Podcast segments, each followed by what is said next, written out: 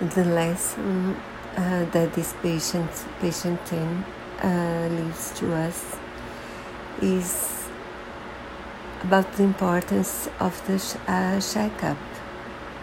Maybe um, you'd be saved by uh, preventing high cholesterol, high uh, hypertension, uh, smoking. He was not a smoker, but uh, maybe he could.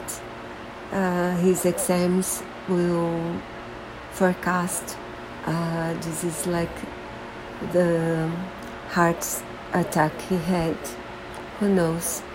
So maybe he's living as a lesson to take care of our, of our health uh, during our exams and having good habits.